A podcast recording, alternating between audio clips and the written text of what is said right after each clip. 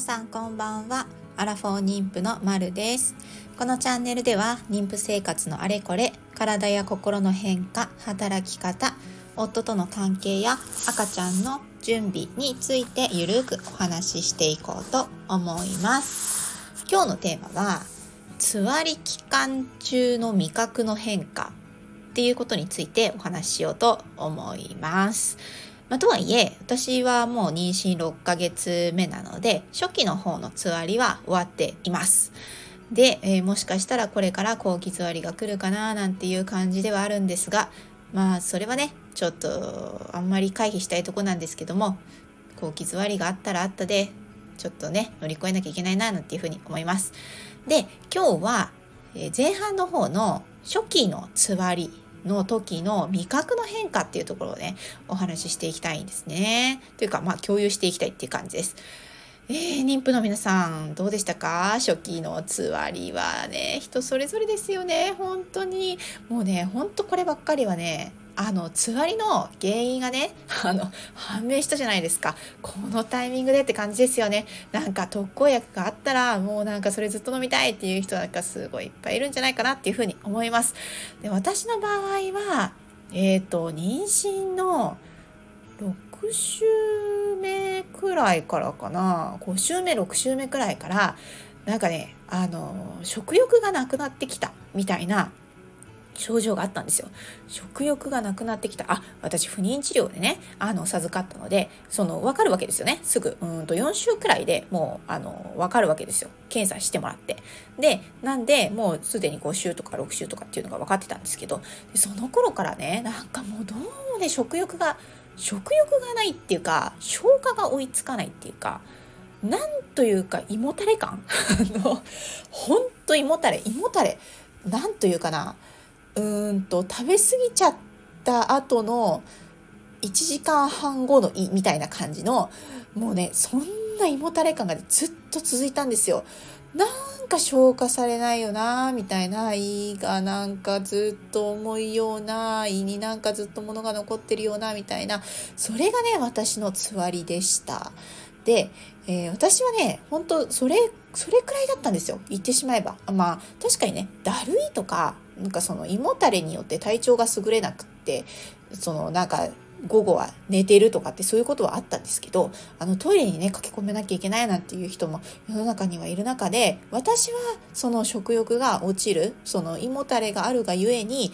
なんというかあんまり食べたくないって思うっていう感じかな。お腹も空いてんだか空いてないんだかよくわかんなくってとにかく胃もたれはあってってでもちょっとなんか食べなきゃなみたいな風に思ってでも食べ始めるんだけどうん途中でね半人前くらい食べるか食べないかくらいでいやもういいやとか味噌汁飲んでもういいやとかなんかそんな感じで過ごしていたのがありますよね。それが5週目くらいからなんとなく始まってうんと最終的に10週くらいまで11、2週くらいまでかな。そのそんな感じでずっと続きました。それでねそのまあ味覚の変化ですよ。味覚の変化ってありました？もう私ね味覚の変化っていうとね本当にね一番びっくりしたのは一番びっくりしたのですよ。あの妊娠前まではね本当にコーヒーが好きでというか毎日1杯はコーヒー1杯はコーヒー飲んでたんですよ。っていうのも、その午後からね、仕事をスタートするときに、よし、気合入れよう、入れようみたいな、そういう時にコーヒーを飲んで、熱いコーヒー飲んでね、それで、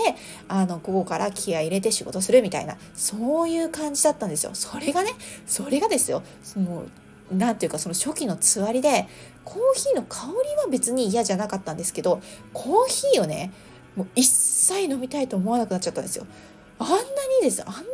日毎日コーヒー飲んでたのになんかもうコーヒーとかいやいいみたいな感じになっちゃってそれがね一番びっくりした。自分が毎日飲んでて毎日ね好き好んで飲んでたものがなんかもうつわりの影響でこんなに飲みたいって思わなくなるんだと思ってあのね多分飲もうと思えば飲めたはずなんですけどでももうね一切一切飲みたいと思わなくなっちゃったんですよ。もうびっくり。であこんなことがあるんだと思って。ねそれでまあ後になってあの実家の母にねそんな話をしたらね母は母であの私はコーヒーの香りがダメだったのよっていうふうに 言ってたのでまあなんかちょっと似たようなことがあったのかななんていうふうに思ってます。でそれがね一つ目。コーヒーが飲めなくなったっていうかもう飲みたいと思わなくなったっていうのがもうね本当に一番びっくりしたところ。で2つ目なんですけど、まあ、あのつわりの期間もなんとなく料理とかしてねなんか食べようかななんていうふうに思ってちょこちょこ作ってたんですよ。ちょこちょこ作ってたんだけどやっぱね味付けてダメなやつありますよね。あのどうしてもね私がダメになっちゃったのが甘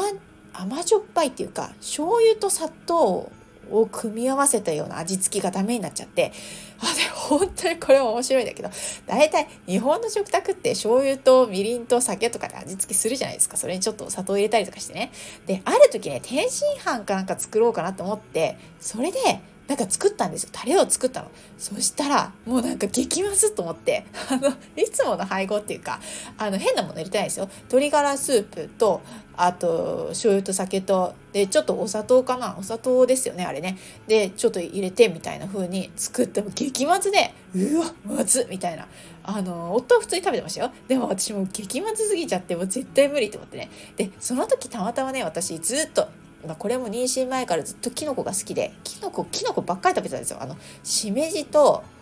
あえっ、ー、とえのき？しめじとかえのきとかまいたけとかいっぱい食べてたらもうそれこそスーパーに行ったら必ずねもうぶなしめじ買ってきてねあの食卓には必ず1日1回は並ぶくらいの感じで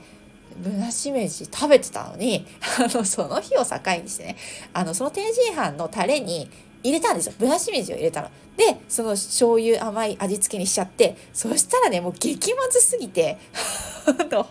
食べられなくなっちゃってね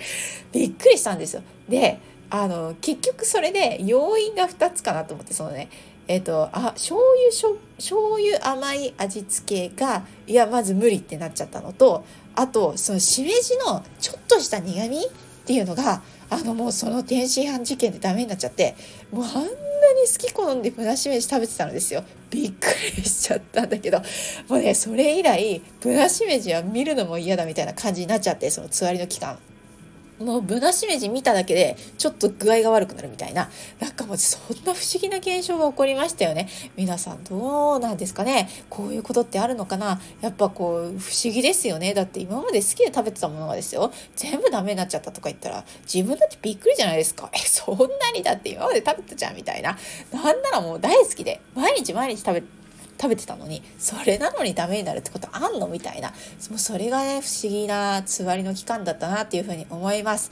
でまあ、つわりの期間にいろいろねこれだと食べやすいよみたいな情報を仕入れてでそれで食べてたものもあるんですよ。あの生姜とか、ね、リ梅とか。あとはなんか梅ゼリーとか食べやすいかなとかって思って買ってみたりとか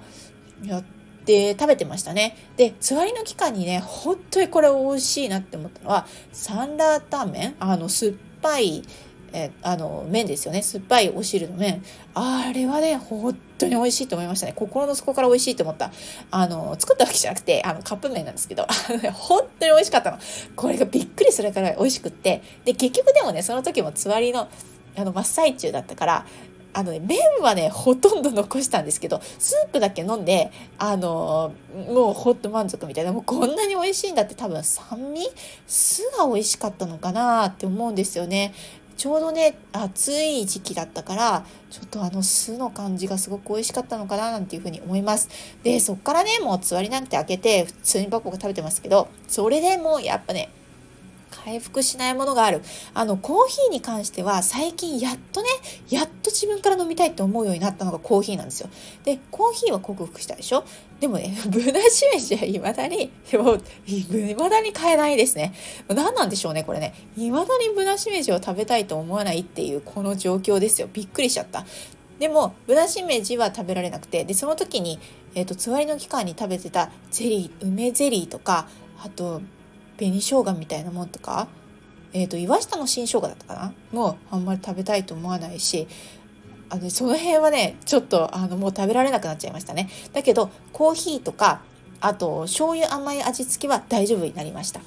あの今だと普通に食べてるって感じですね。もうねびっくりしちゃいますよね。こういう味覚の変化って。自分でも何というか自分の体のその拒絶反応に対して心が追いつかないみたいなことがあるんだなっていうふうに思います。だから妊婦って本当に不思議ですよね。これもホルモンに影響されて振り回されてるのかなっていうふうに思うとなんというかあのこう体の中ではねやっぱ胎児を守ろうってして体が一生懸命になってくれているんだけれどもそれを感じるこう母体の方がやっぱりこうついていけなくなっちゃうっていうことあるんだなっていうふうに思います。だからねあの妊娠初期の頃って本当に皆さん外には言えなくって辛いっていうことってあると思うんですよね。であんまりこう周りから見てて分かんなくても実はあの食べられないものが多くなっちゃって辛いとか何か見ると気持ち悪くなっちゃって辛いとかそういうのもあると思うんですよ。だからねもうちょっと何て言うかなまあオープンにしたとしても妊婦さんにね優しいような世の中になってくれたらなんだかとっても嬉しいなっていうふうに思うし私もそういう人を見かけたら